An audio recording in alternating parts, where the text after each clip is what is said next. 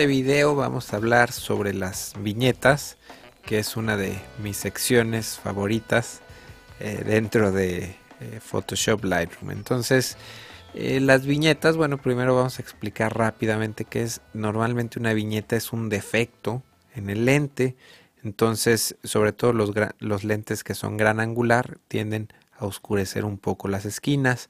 Y bueno, este filtro salió como eh, corrección en un principio, en donde si se oscurecían un poquito las esquinas, nosotros podíamos eh, aclararlas nuevamente para que la exposición fuera constante. Por ejemplo, en, este, este lente es un 1785 que sí tiene ese defecto un poquito de, del viñeteo en, las esquinas.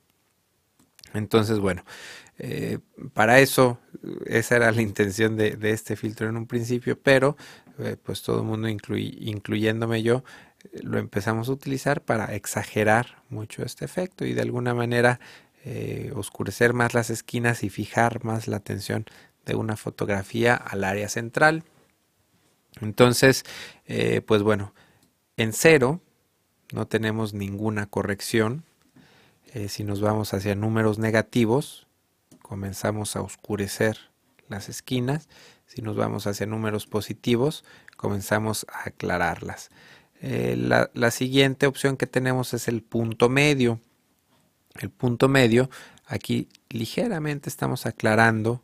Creo que se va a notar mejor si lo hacemos en, en oscuro.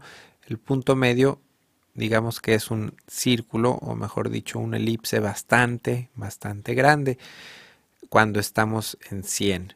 Conforme vamos yéndonos hacia números pequeños, este círculo va disminuyendo hasta quedar eh, la viñeta aplicada casi a toda la fotografía y solamente en un punto central tenemos la exposición eh, pues original o la exposición correcta como fue tomada la fotografía en un principio. Normalmente, bueno, pues dependiendo, todas las fotos son, son muy diferentes. Eh, también pues los efectos que, quieran aplicar. Entonces, esta foto en particular, si quisiera aplicarle una viñeta, pues yo creo que quedaría alrededor de menos 50 y con un punto medio de 25 unidades. Otro defecto que encontramos normalmente en los lentes es la aberración cromática. En este caso, bueno, ya había hecho algunas correcciones y voy a regresarlas a su lugar original. Aquí lo podemos ver muy claro, voy a hacer todavía más acercamiento. Vemos la aberración cromática la encontramos donde hay mucho contraste. Aquí tenemos sol, una alta luz, aquí tenemos un poco de sombra y en la línea que es muy definida entre eh, tonos oscuros y tonos claros encontramos esa aberración. Normalmente, eh, bueno, hay cuatro tipos. Eh, una puede ser roja y cian y otra puede ser azul y amarilla, que es un poquito menos frecuente Normalmente la que casi siempre, por lo menos son los lentes que yo utilizo, es esta rojo y cian. Entonces si aquí me voy más o menos a menos 45, por ahí estoy viendo que, desaparece. Aquí obviamente es cuestión de probar, cada lente es diferente, cada distancia focal, el mismo lente en otra distancia focal eh, puede tener otros valores para corregir esta aberración cromática. Entonces, me iría primero a corregir a menos 40. Vamos a buscar otra zona, a ver si encontramos otro tipo de aberración. Aquí alcanzamos a ver, es la misma.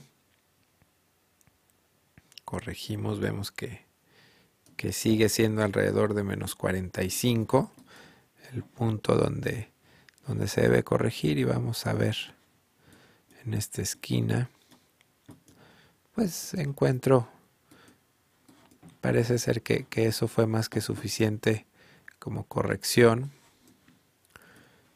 Sí, esa corrección me, funcionó bien para, para todas las áreas de mi fotografía, ya nada más por, por curiosidad y para que vean cómo, cómo funciona.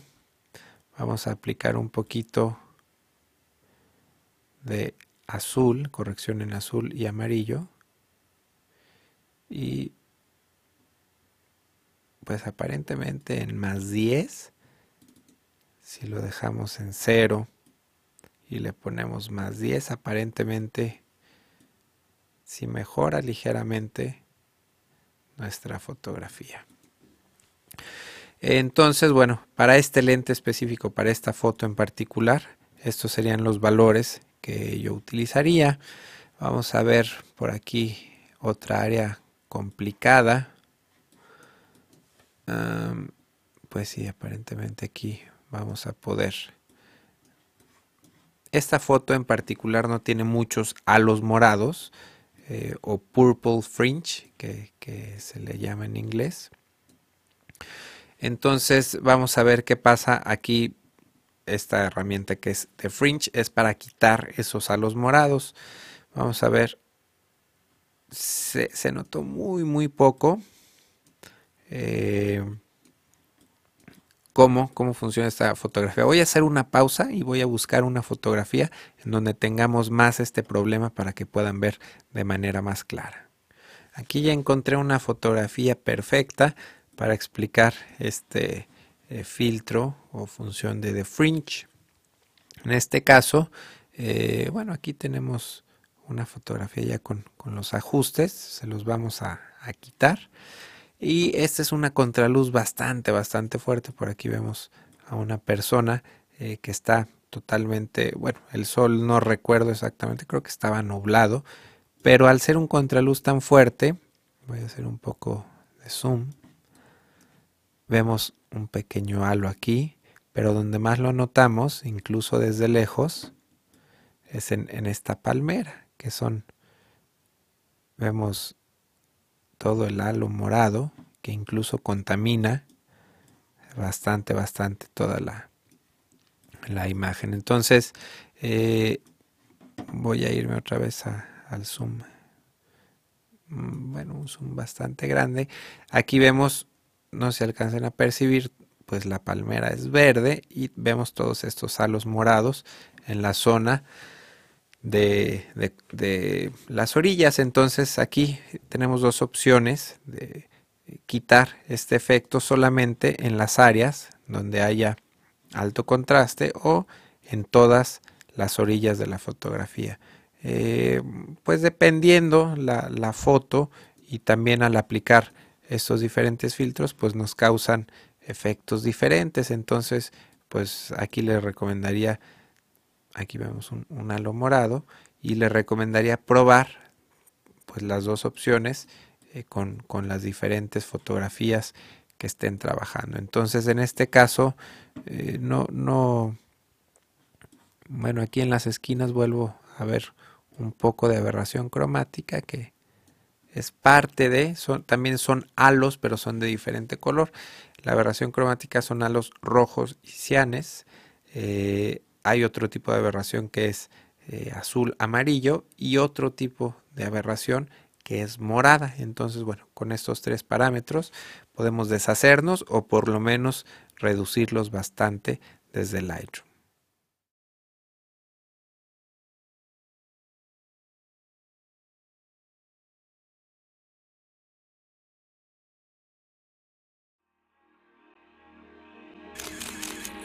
photocastnetwork.com, your photography resource in the potosphere.